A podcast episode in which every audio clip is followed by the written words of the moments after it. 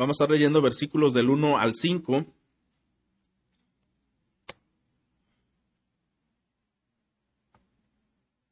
Y vamos a considerar esta mañana algunas implicaciones de la justificación.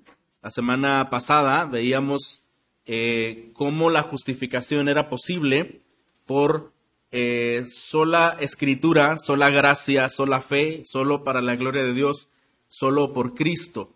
Y esto desde luego eh, desbarataba cualquier argumento de obras o de algo personal que una persona pudiera ejercer para ser justificada. Sabemos entonces que la justificación es un tema que concierne a cada creyente y para nuevamente definir de una manera muy sencilla, decíamos que la justificación es una declaración de inocencia en el tribunal, es un término legal, ¿verdad? Una declaración de inocencia en el tribunal cuando solamente existen dos opciones, y esto ya lo habíamos visto antes, o ser culpable o ser inocente, o dicho de otra manera, ser condenado o ser justificado.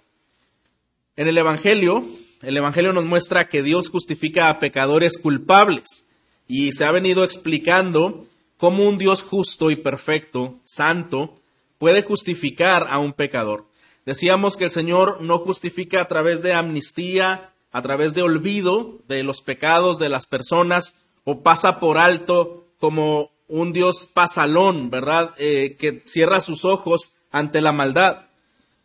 No hemos dicho que Dios justifica a pecadores culpables que merecen ser condenados, declarándolos inocentes, no porque se abstuvo de condenar o castigar ese pecado, sino que en realidad Dios los declara justos en su tribunal por poner su confianza en la persona y obra de Jesucristo, en quien fueron descargados los pecados y la ira de Dios para pagar el pecado del hombre.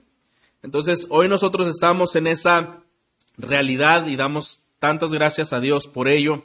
Y también hay una invitación de que una persona, mientras no está en una comunión verdadera con Cristo, con Dios a través de Cristo, su vida está siendo un objeto de ira para una condenación, para un juicio venidero.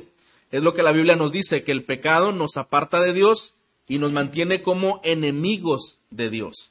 Yo creo que ninguno de nosotros quisiera entender o saber y mucho menos experimentar tener a Dios de enemigo. ¿No cree? Yo creo que nadie de nosotros nos gusta tener ni un solo enemigo. ¿Verdad, hermanos? Ahora imagínese tener a Dios como un enemigo. La justificación hace posible reconciliarnos con Dios. Hace posible amistarnos con Dios y ser añadidos a la familia de la fe para ser declarados, para ser nombrados ahora hijos de Dios. Cuán grande es el amor de nuestro Señor por nosotros. Y ahora en Romanos capítulo 5, leamos versículos 1 al 5, dice, Por tanto, habiendo sido justificados por la fe, tenemos paz para con Dios por medio de nuestro Señor Jesucristo, por medio de quien también hemos obtenido entrada por la fe a esta gracia en la cual estamos firmes y nos gloriamos en la esperanza de la gloria de Dios. Y no solo esto, sino que también nos gloriamos en las tribulaciones, sabiendo que la tribulación produce paciencia, y la paciencia carácter probado, y el carácter probado esperanza, y la esperanza no desilusiona porque el amor de Dios ha sido derramado en nuestros corazones por medio del Espíritu Santo que nos fue dado. Bueno, Vamos a ver entonces esta mañana algunas implicaciones que existen por la justificación. ¿Cuáles son estas implicaciones por ser justificados? Ya hemos entonces las semanas anteriores escuchado qué significa ser justificados y también vimos la semana pasada cuál es el método para ser justificados y como mencioné hace un momento, nada tiene que ver con la obra del hombre, es completamente con Dios a través de Cristo. Pero vamos a ver por lo menos cuatro implicaciones que estos versículos enseñan cuando una persona es declarada justa, cuando una persona es ahora justificado, es un creyente en Cristo, hay por lo menos estas cuatro implicaciones que vienen a su vida de manera eh, espontánea, de manera inmediata. Y la primera la dice el versículo 1. Por tanto, habiendo sido justificados por la fe, lea conmigo la siguiente parte.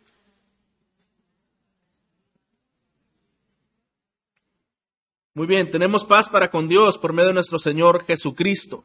Y esa es la primera, el primer resultado que surge de haber sido justificados. Si bien mencionamos que la ira de Dios, de un Dios justo por el pecado, es una realidad que será ejecutada en un terrible juicio, en la perfecta santidad de Dios, entonces exige un precio por el pecado que ha transgredido y ha ofendido a este Dios perfecto. Ningún hombre, por muy religioso, y esto lo hemos visto, por muy religioso, por muy moral o disciplinado que sea, será igualmente juzgado y condenado que aquellos con una vida desenfrenada abiertamente. La Biblia nos dice en Romanos, no hay justo ni a un uno, en Romanos 3, ¿verdad? No hay justo ni a un uno. Y Pablo ha venido eh, desbaratando cualquier argumento en donde una persona pudiera poner cierto tipo de confianza en sus obras eh, o en su vida, en su reputación o en su moral. Entonces, al fin de cuentas, hermanos, no hay justo ni a un uno dice la palabra de Dios. No obstante, de acuerdo con los que hemos escuchado, eh, Dios ha castigado ese pecado. Ya lo hemos dicho, no lo pasó por alto, no hubo una amnistía, no hubo un olvido de esta culpabilidad. En realidad Dios castigó con severidad el pecado, pero lo ha castigado en Jesucristo. Así que cada persona que ha sido llamada a esta gracia ha reconocido su pecaminosidad, ha respondido a este llamado del Señor eh, este llamado de gracia y ha respondido en arrepentimiento y con sola fe, entonces esta persona ahora experimenta una doble imputación, es decir, Cristo toma los pecados de cada persona que ha sido llamada a esta gracia, los pone sobre sí y esta persona recibe la justicia de Cristo. Toda la perfección de vida que Cristo vivió es transferida a la cuenta de un arrepentido, de un nacido de nuevo, y ya no hay culpabilidad, ya no es tomado por culpable delante del tribunal de Dios. Por tanto, hermanos, la deuda de esta persona ha sido cancelada. Por eso es que hay paz para con Dios. Ahora los creyentes tenemos paz para con Dios. Ya no nos ve con esa ira, ya no nos ve con esa culpabilidad por la transgresión. Ahora Dios nos ve como ve a Cristo, justificado, eh, limpio, nuestra cuenta se ha puesto de cero, ¿verdad? De limpio. Tenemos ahora una nueva vestidura, que es la vestidura de Cristo, ya no la vestidura de corrupción, sino una vestidura limpia, y ahora entonces tenemos paz para con Dios. Una de las artimañas que el enemigo eh, comúnmente intenta producir en la mente de un creyente es arrastrarle a una culpabilidad, ¿verdad? arrastrarle a una culpabilidad. Y el creyente debe sostenerse en una firme verdad que cuando ha sido justificado por Cristo, ya no hay condenación. Y no es necesario ejercer obras para agradar a Dios. En realidad, la conducta de un creyente y que la Biblia nos anima a vivir de una manera que glorifica a Dios, no es una, una condición para que nosotros podamos vivir en esta justificación, sino realmente es un resultado. Es eh, voluntariamente un deseo de ah, optar por agradar al Señor con el poder del Espíritu Santo y es entonces una vida naturalmente de un nacido de nuevo. Tiene nuevos pensamientos, tiene nuevas metas, tiene nuevos anhelos y desde luego tiene nuevas acciones, un nacido de nuevo porque el Señor Jesucristo le da el poder de hacerlo a través del Espíritu Santo que mora en él. Entonces, esta es la realidad de un creyente que ha sido justificado. Ahora tiene paz para con Dios. Y algo que se mencionó la semana pasada es que aún, hermanos, en la mente del Señor y al haber justificado, el Señor perdonó cada pecado del que ha sido llamado a esta gracia no solo el pecado pasado, el presente y aún el futuro, porque cada pecado Cristo lo ha pagado. Entonces una implicación, hermanos, es tenemos paz para con Dios.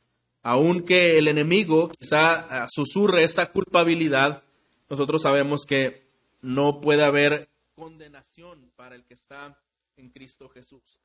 ¿Cuál sería otra, otro resultado? Bueno, continuando la lectura, tenemos paz para con Dios por medio de nuestro Señor Jesucristo, versículo 2, por medio de quien también hemos obtenido entrada por la fe en esta gracia en la cual estamos firmes y nos gloriamos en la esperanza de la gloria de Dios. Bueno, un segundo resultado es que ahora hemos obtenido entrada por la fe a esta gracia.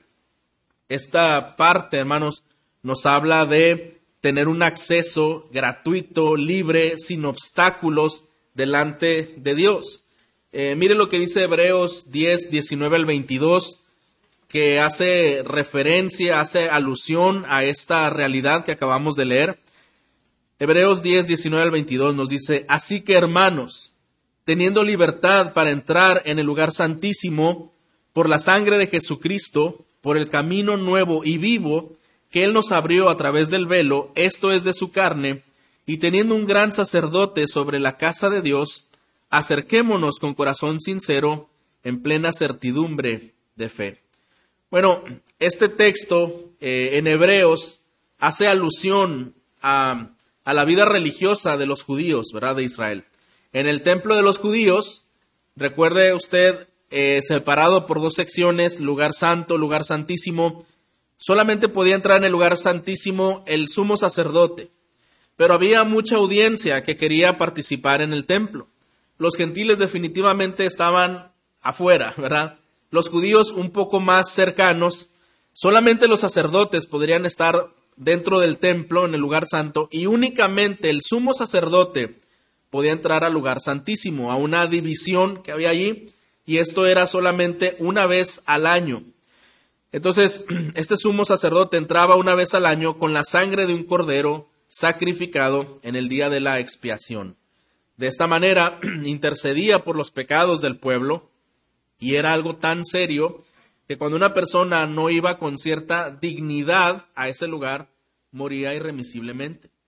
Entonces, el autor de Hebreos está haciendo alusión a este ejemplo. Y un dato interesante, hermanos, es lo que ocurrió en la crucifixión de Cristo. Recuerda cuando Cristo fue crucificado, los cielos fueron obscurecidos y el velo del templo se rasgó en dos. Esa pared intermedia donde solamente el sumo sacerdote podía entrar se rasgó, se eliminó y dando una demostración que Cristo nos dio acceso para entrar al lugar santísimo por medio del sacrificio perfecto de Cristo. Así que ahora tenemos acceso directo por medio de la sangre de Cristo a la presencia de Dios. Eso es lo que este texto nos, nos está corroborando. Así que ahora de cualquier nacionalidad, eh, de cualquier trasfondo, de cualquier estilo de vida, de cualquier linaje, hay un acceso no por lo que esta persona sea, sino por la sangre de Cristo que fue aceptada como ofrenda en esa expiación. Hermanos, entonces el acceso no depende de nosotros, sino de su gracia también. Por la justificación que hemos recibido por la obra de Cristo. Entonces, por medio de quien también hemos obtenido entrada por la fe a esta gracia en la cual estamos firmes, dice ahí el apóstol Pablo. No son las obras las que permiten a una persona tener este acceso, ninguna obra es suficiente.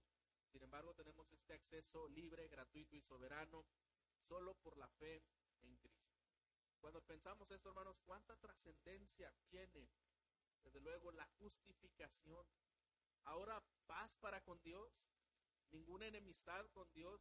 Las cuentas que estaban pendientes con Dios han sido arregladas. Y no solo eso, ahora tenemos una comunión tan directa, tan perfecta por la sangre de Cristo. Una cosa, hermano, muy diferente es obtener el perdón de alguien quizá con quien tuviéramos una deuda. Y en la mente humana, en el corazón humano, nuestros sentimientos, pudiéramos creer que si ya perdonar es muy difícil, quizá una una terapia sería, bueno, si una persona ha ofendido mucho, lo perdono, pero si lo pudiera ver no tan seguido, estaría bien, ¿verdad? Porque ahí hay una lucha interna de vez en cuando y hay que estar volviendo a perdonar y volviendo a aplicar la gracia y todo eso. Hermano, en el Señor no fue así. Además de perdonarnos una deuda que no podríamos pagar, nos ha dado un acceso directo de comunión con Él ya no somos más enemigos, ahora nos ha llamado amigos. Ya no somos objeto de condenación, ahora somos llamados Como Biblia nos enseña, ¿verdad? Ahora comemos con Él a su mesa, con vestidos limpios, ¿verdad? Con un linaje nuevo. El Señor transformando nuestras vidas, sentándonos a su mesa. En Cristo, hermanos, por nuestra unión con Cristo gozamos de muchas bendiciones y muchas riquezas espirituales. Y ya no hay nada, hermanos, que pueda separarnos del amor de Dios que es en Cristo Jesús, nuestro Señor. No hay nada absolutamente que nos separe de su amor. Por gracia, entonces Dios ha concedido la fe al creyente para creer en Cristo y el poder responder en arrepentimiento y fe. Algo que explicaba el pastor Jaime la semana pasada es que no es realmente pensar, es que es mi fe, ¿verdad? O es la fe la que salvó. Desde luego la fe es un elemento que se necesita, ¿verdad? Para la justificación, para la salvación. Pero nuevamente, hermanos, una fe no es producto del ser humano. Aún la fe, el Señor nos ha dado la gracia, nos ha dado eh, esa fe, ese otorgamiento para poder responder y para poder creer. Entonces ni siquiera la fe eh, es que nos salva, es la fe por gracia quien produce Dios en nuestros corazones. ¿Cuánto no podemos, no debemos estar agradecidos, hermanos, con ese Dios de gracia? Y dice esta palabra en el cual estamos firmes. Así que, hermano, un, un llamado, pensando en las implicaciones de la justificación, es cómo puedo usar en mi vida como creyente esta verdad de que he sido justificado. Bueno, hermano, yo creo que si esta verdad que hoy estamos meditando tiene muchas formas en que nosotros podemos vivir a la luz de esa verdad. Hemos dicho que tener paz para con Dios eh, quita, ¿verdad? Disipa cualquier pensamiento de culpabilidad que el enemigo quisiera producir en la vida del creyente. Y de acuerdo al segundo punto que hemos visto, también es que al ser justificados, hermanos, tenemos ese libre acceso del cual cada uno de nosotros debemos participar libremente. Y es lo que Hebreos está diciendo. Acércate con confianza, ¿verdad? Acércate porque tienes entrada abierta a la presencia de Dios por la sangre de Jesucristo. Hermano, y, yo quisiera preguntarle, ¿cuándo fue la última vez que usted ha eh, aprovechado esta realidad en su vida por haber sido justificado? Esa entrada libre, ese acceso directo para ir ante la presencia de Dios en oración, en adoración, en gratitud, en alabanza. En realidad, este acceso que tenemos con el Señor, hermanos, es como tener una audiencia en los mismos cielos con el Señor. ¿Cuánto no debe ser nuestra alabanza y nuestra adoración con un nivel muy alto de pronunciación y de gratitud a ese Dios con el cual ahora tenemos una comunión por la sangre de Cristo? Vamos a continuar en el mismo versículo 2. Dice que hemos tenido esta entrada por la fe a esta gracia en la cual estamos firmes y ahora dice un aspecto más y nos gloriamos en la esperanza de la gloria de Dios. Esta sería una tercera implicación, eh, la gloria en la esperanza eh, de la gloria de Dios. Una uh, palabra más que pudiéramos entender el gloriarnos sería lo mismo que regocijarnos. Ahora nos regocijamos en la esperanza de la gloria de Dios. Y esto, hermanos, es que es, imposible que seamos decepcionados. Esta esperanza no avergüenza, como lo dice en, ah, en la Reina Valera, ¿verdad? Una esperanza que no avergüenza. Cristo compró para nosotros esta esperanza a precio de su bendita sangre. Por esa razón no avergüenza y nosotros esperamos con toda certeza el radiante esplendor de la gloria de Dios. Quiero leer lo que un autor escribió, el autor John Stott, hablando de esa esperanza, de esa gloria de Dios que un día viviremos. Él dice, un día el telón será recogido y la gloria de Dios quedará a la vista en toda su plenitud. Primero Jesucristo mismo aparecerá con gran poder y gloria. Y esto ya imaginamos, ¿verdad? El telón abierto y aparecer, ver a Cristo en el escenario aparecer. Después no solo veremos su gloria, sino que seremos transformados por esa gloria, de tal modo que Él será glorificado por medio de sus santos.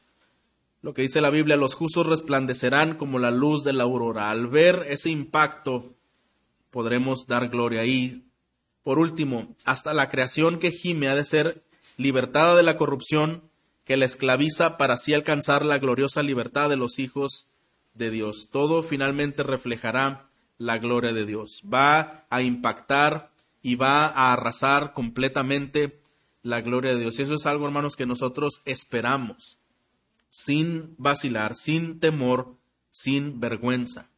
Lo veremos y nos deleitaremos en ellos. Entonces, hermanos, nuestra esperanza no está en que las cosas van a mejorar mientras vivimos en este mundo. A veces como creyentes ponemos esperanzas muy pequeñas, ¿verdad? Y muy ah, insignificantes y, pensamos, yo voy a estar mejor cuando las cosas en este mundo se resuelvan. ¿No es así que a veces pensamos? Y yo voy a estar mejor eh, si mi cónyuge ya se porta mejor como yo quiero que se comporte, ¿verdad? Eh, si los hijos tienen nuevas actitudes y, y, se llegan a realizar, yo voy a estar mejor, tengo esa esperanza. Mi esperanza está en que un día vamos a tener un buen gobierno, ¿verdad? Libre de corrupción y justo. Hermano, entre más sigamos añadiendo a estas cosas, nuestra desilusión va a ser más grande. Lo único en que nos podemos gloriar y en lo que debemos esperar es en la gloria de Dios, que un día será manifestada y nos transformará y toda la creación será transformada. Así que nos vamos a deleitar en ello y vamos a contemplar con todo su esplendor y vamos a ser hechos partícipes de esa gloria. Esta es la que debe ser nuestra esperanza. No si obtenemos mejor salario, no si obtenemos mejor estatus, no si las personas hacen lo que queremos que hagan. Ahí no está nuestra esperanza. Allí solamente encontraremos decepción. Nuestra esperanza es entonces en la gloria de Dios que será manifestada. Y hermanos, así las implicaciones de la justificación tienen que ver con el tiempo pasado, presente y también trasciende hasta el futuro. En el pasado fuimos justificados de todos nuestros pecados y tenemos paz para con Dios. Es el primer aspecto que hemos visto. En el presente tenemos acceso por la fe al Dios de gracia, un, una bendición que tenemos continuamente. Y en el futuro nos espera la herencia de contemplar su gloria en todas las esferas de la vida, el Señor tiene control y estamos completos en Él, hermanos. Nada nos hace falta. Cuando realmente vemos que el ser justificados, vemos lo completo que estamos en Cristo, por estar unidos a Cristo, todo lo que trasciende a nuestra vida, no solo presente, sino también futura y eterna, creo que muchos de nuestros afanes no serían tan agudos, hermanos, no estaríamos tan preocupados, por lo que va a pasar mañana, por lo que, va a pasar, si me enfermo, eh, si no me va bien en el trabajo, si alguna de estas cosas, no tomaríamos las cosas con tanta preocupación desmedida, sino estaríamos confiando en el Señor. Así que, hermanos, podemos gloriarnos también en las tribulaciones. Mire lo que dice en el versículo 3, una vez que el apóstol Pablo ha enseñado estas implicaciones de la justificación, que nos gloriamos en esa gloria futura del Señor. Ahora dice en el versículo 3, y no solo esto, sino que también nos gloriamos en las tribulaciones. Y antes de seguir, es justamente lo que estoy mencionando, hermano. Cuando sabemos toda la fortaleza que tenemos en Cristo, toda la riqueza que tenemos en Él y la trascendencia de esta gloria, entonces las tribulaciones las podríamos tomar con otro sentido, con pensamientos distintos y con una con una actitud diferente. ¿Qué es lo que nos habla acerca de las tribulaciones? Dice, sabiendo que la tribulación produce paciencia y la paciencia carácter probado. Bueno, dice que la tribulación produce paciencia. Y yo creo que ninguno de nosotros quiere tocar ese tema, decir que yo quiero tener eh, tribulación, ¿verdad? Nadie de nosotros va a escoger eh, ser eh, atribulado en esta tierra.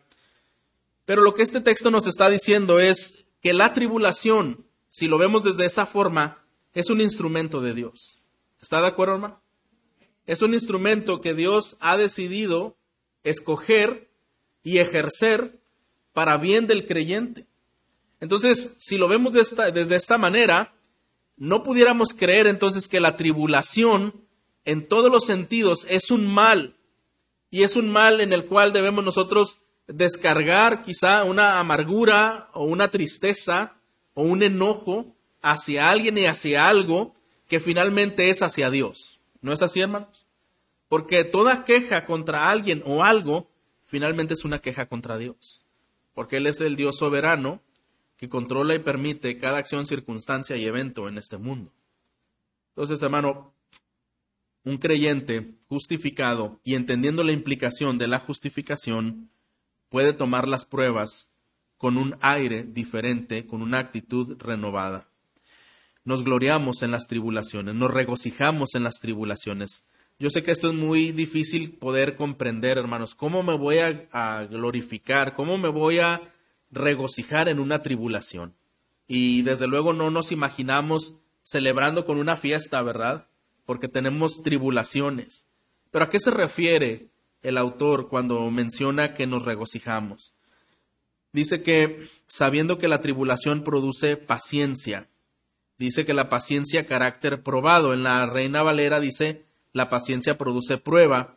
Y esta definición me gustó más, carácter probado, que quiere decir un carácter que salió positivo en medio de la tribulación.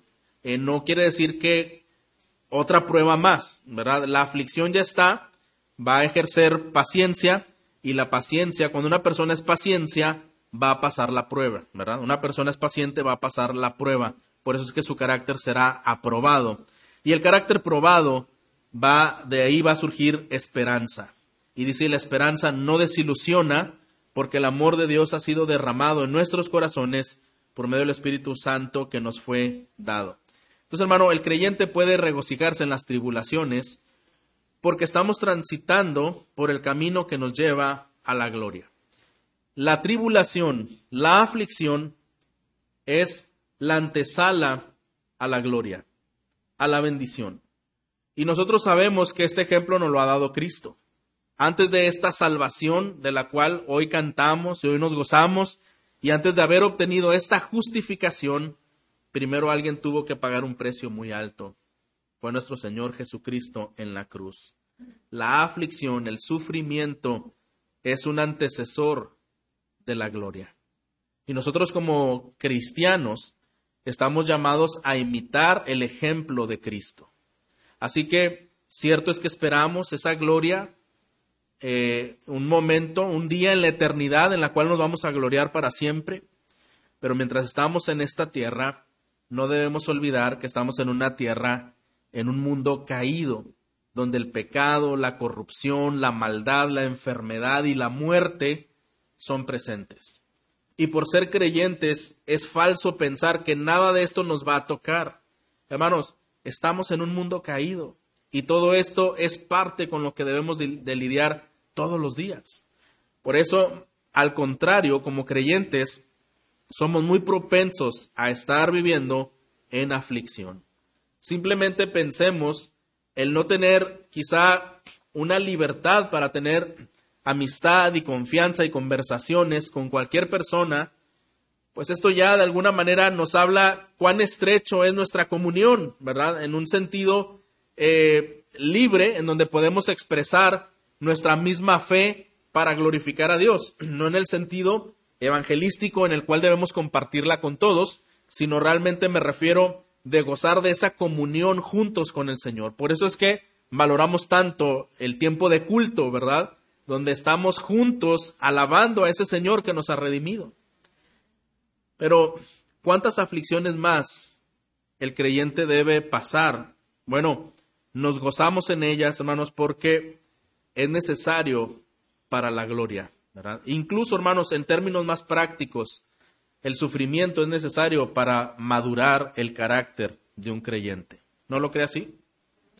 ¿Y cuántos ejemplos tenemos en la Biblia, verdad? Moisés primero en el desierto y el Señor le hizo tratar ahí en su soledad con su arrogancia y entonces lo preparó antes de poder usarlo. Lo mismo con José, ¿verdad? Que le gustaba compartir con sus hermanos las grandes visiones que Dios le daba y poder eh, presumir por ahí también la túnica que le hizo su padre. pero el Señor tuvo que probar su carácter para después usar su vida. Y no somos diferentes, hermanos, a ellos. Muchas veces la tribulación, la aflicción, será ese instrumento, como mencioné, que el Señor está usando para arreglar nuestras vidas, para llevar a cabo sus planes, para sus propósitos, para su gloria. Y un creyente que puede entender esto, que puede comprender esto, puede gloriarse en la tribulación. Puede decir como el apóstol Pablo, he rogado que quite de mí este aguijón de mi carne, pero me ha dicho, bástate mi gracia, porque mi poder se perfecciona en la debilidad. Y dice Pablo, por tanto de buena gana me gloriaré ahora en mis debilidades. Porque cuando soy débil, entonces soy fuerte, ¿verdad? Para que pose sobre mí el poder de Cristo. Un creyente se gloria en las debilidades. Es el camino que va hacia la gloria, eh, fue el camino de la gloria de nuestro Señor Jesucristo que tuvo que pasar por la cruz. Pero también, hermanos, nos debemos gloriar en las tribulaciones porque hay un resultado que se produce en la tribulación a favor de nuestro carácter, como acabo de mencionar. Hay un resultado que se produce a favor de nuestro carácter. Pablo dice que el sufrimiento o que la aflicción eh, produce paciencia, ¿verdad?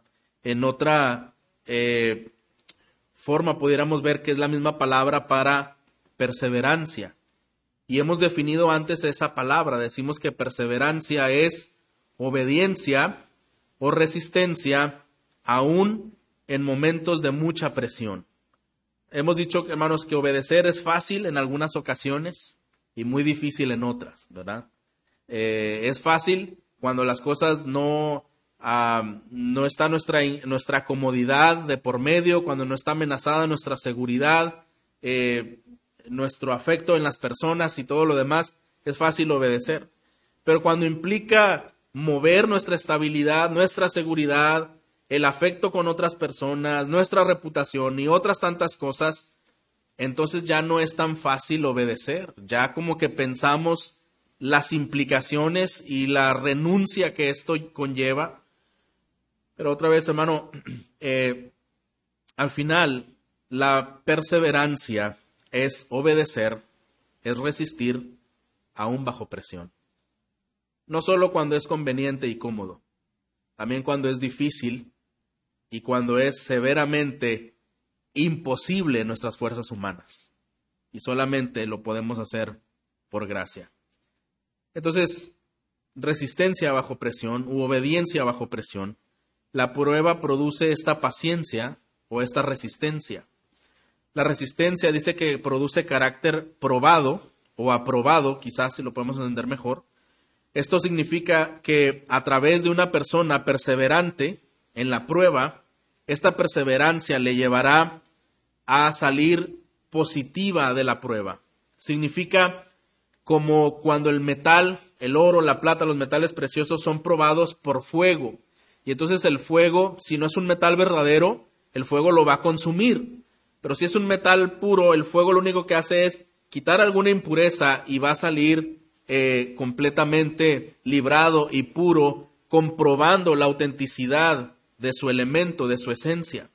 Bueno, así es la fe de un creyente que es probado y que ha sido persistente por esta prueba, por este poder del Señor en su vida, entonces después de esta paciencia, después de esta perseverancia, su carácter será aprobado. Y esto le da una madurez, le da una fe robustecida en su vida espiritual. Entonces, eh, por esta razón, hermanos, el sufrimiento no solo es real, sino también es indispensable para la vida del creyente. ¿Estamos de acuerdo, hermanos? El sufrimiento no solo es real, también es indispensable en la vida del creyente. Porque por medio de éste, nuestra teología pasa de la teoría a la práctica. Hermano, piensa un momento esto. Es en las pruebas y en el sufrimiento, en donde nuestro conocimiento teórico de la soberanía de Dios, de que Él está en control de todas las cosas, y es en esos momentos en donde las hermosas melodías que entonamos con júbilo en los himnos es en las pruebas en donde estas cosas cobran realmente un sentido más profundo. ya entendemos más lo que cantamos y también ah, podemos saber más de la soberanía de Dios en los momentos de aflicción, más que en los momentos de paz. Un creyente genuino va a terminar alabando al Señor por todo y todo incluye aún el sufrimiento y el dolor. Entonces un creyente probado terminará en alabanza al Señor porque su corazón entenderá que está en manos de un Dios soberano, como lo hizo Job, ¿verdad? En manos de un Dios soberano, aunque las cosas están completamente de cabeza, él sigue confiando en ese Dios soberano. Y cada aspecto, cada letra que es leída o que es cantada, obtiene una relevancia mayor de entendimiento porque hay una experiencia con el cuidado y el amor de ese Dios en los momentos difíciles. Una persona lo dijo de una manera muy práctica, a veces la aflicción es necesaria para poder gozarse de la bendición de un fuerte abrazo, de un fuerte abrazo del Señor, ¿verdad? Entonces entendemos que el Señor, hermanos, aún en esos momentos, Él suple en nuestra debilidad, nos fortalece, nos demuestra su amor y su fiel cuidado para con nosotros. Y entre más las cosas se disipan, entendemos los propósitos de por qué el Señor hace lo que hace.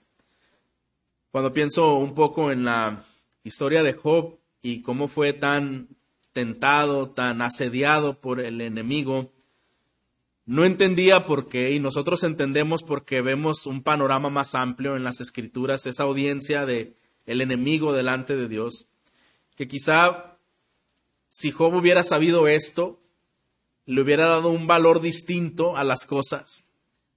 Y hermanos, y nuevamente en nuestra mente finita no necesitamos comprender todo, solo que estamos en manos de un Dios amoroso y cuidadoso de nosotros soberanamente.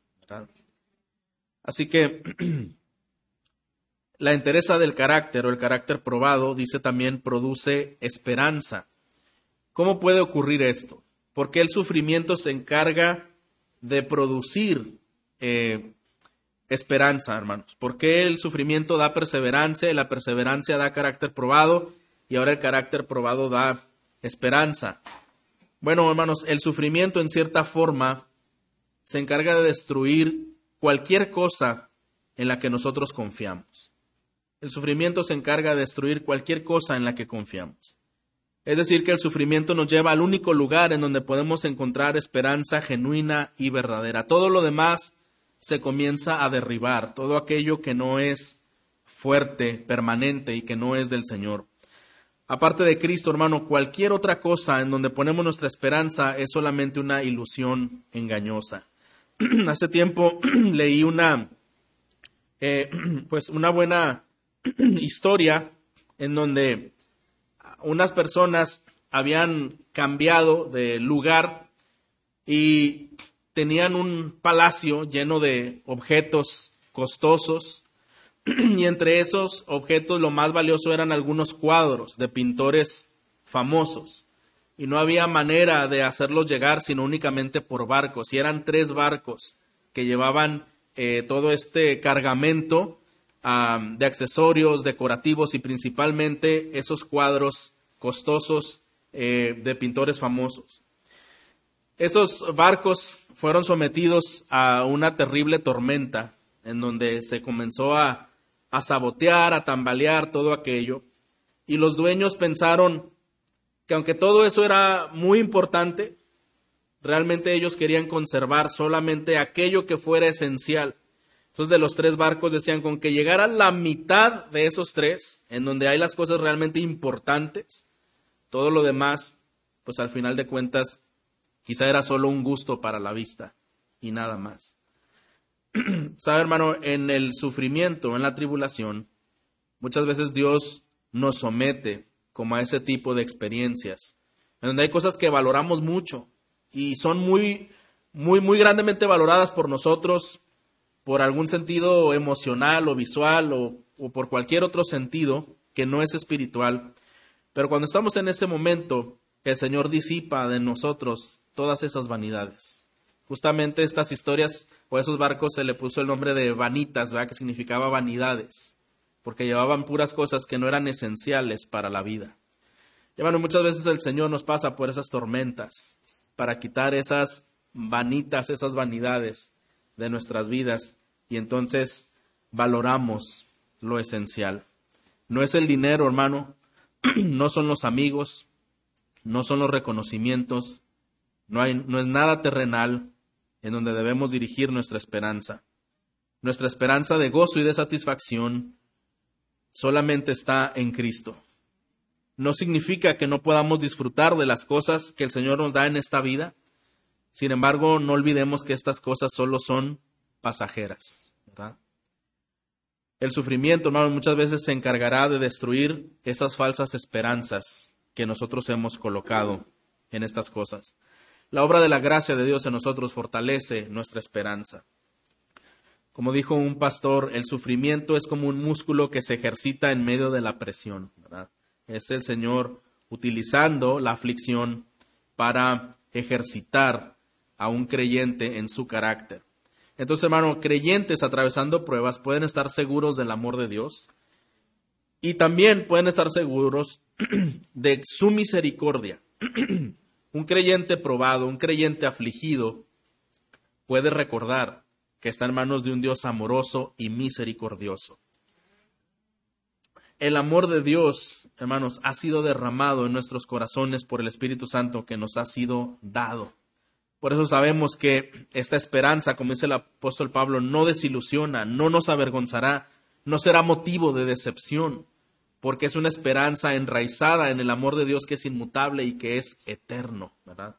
Por eso estos últimos versículos dice Ah, en el versículo 4, y el carácter probado esperanza, y la esperanza no desilusiona, y da la razón, léalo conmigo, porque el amor de Dios ha sido derramado en nuestros corazones por medio del Espíritu Santo que nos fue dado.